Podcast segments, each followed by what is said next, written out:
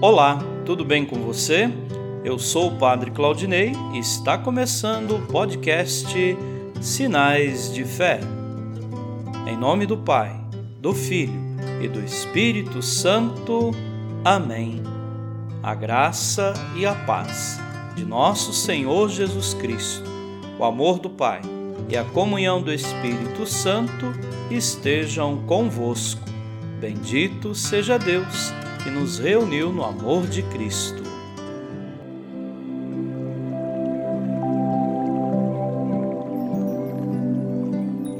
O Senhor esteja convosco, Ele está no meio de nós. Proclamação do Evangelho de Jesus Cristo, segundo João. Glória a vós, Senhor. Depois que Jesus saciara os cinco mil homens, seus discípulos o viram andando sobre o mar no dia seguinte, a multidão que tinha ficado do outro lado do mar constatou que havia só uma barca e que Jesus não tinha subido para ela com os discípulos, mas que eles tinham partido sozinhos. Entretanto, tinham chegado outras barcas de Tiberíades, perto do lugar onde tinham comido o pão depois de o Senhor ter dado graças.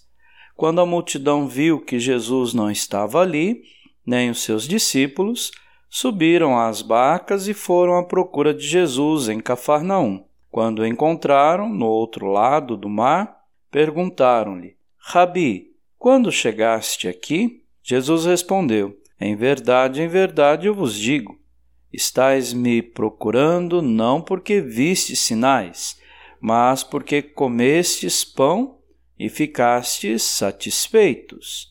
Esforçai-vos, não pelo alimento que se perde, mas pelo alimento que permanece até a vida eterna, e que o Filho do Homem vos dará, pois este é quem o Pai marcou com o seu selo. Então perguntaram: Que devemos fazer para realizar as obras de Deus? Jesus respondeu: A obra de Deus é que acrediteis naquele que me enviou. Palavra da salvação. Glória a vós, Senhor.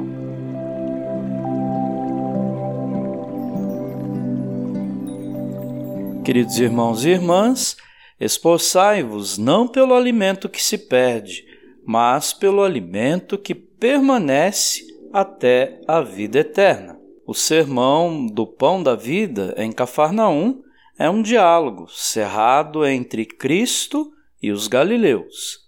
Desenrola-se em dois planos, como a palestra com Nicodemos, Jesus começa por revelá-los a si próprios. Olharam para o dom, não para o doador.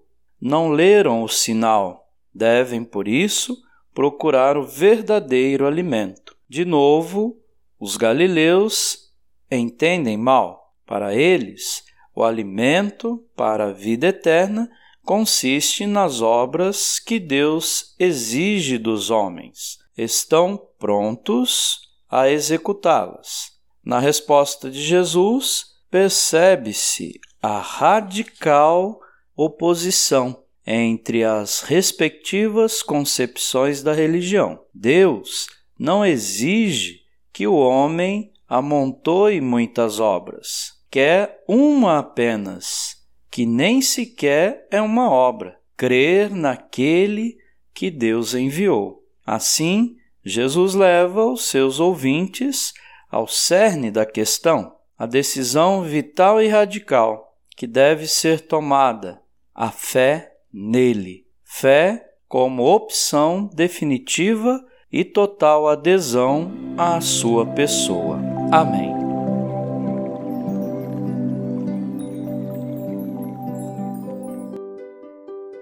Nesse momento, coloquemos nossas intenções para o dia de hoje e rezemos juntos. Pai nosso, que estais nos céus, santificado seja o vosso nome. Venha a nós o vosso reino. Seja feita a vossa vontade, assim na terra como no céu. O pão nosso de cada dia nos dai hoje. Perdoai as nossas ofensas, assim como nós perdoamos a quem nos tem ofendido. E não nos deixeis cair em tentação, mas livrai-nos do mal. Amém. Ave Maria, cheia de graça, o Senhor é convosco. Bendita sois vós entre as mulheres, e bendito é o fruto do vosso ventre, Jesus. Santa Maria, Mãe de Deus, rogai por nós, pecadores, agora e na hora de nossa morte. Amém. Rezemos juntos a oração de São Bento. A cruz sagrada seja minha luz, não seja o dragão meu guia. Retira-te, Satanás. Nunca me aconselhes coisas vãs. É mal o que tu me ofereces. Bebe tu mesmo do teu veneno. São Bento, rogai por nós. Glória ao Pai, ao Filho e ao Espírito Santo, como era no princípio agora e sempre. Amém. O Senhor esteja convosco, Ele está no meio de nós. Abençoe-vos, Deus Todo-Poderoso, o Pai e o Filho e o Espírito Santo. Amém.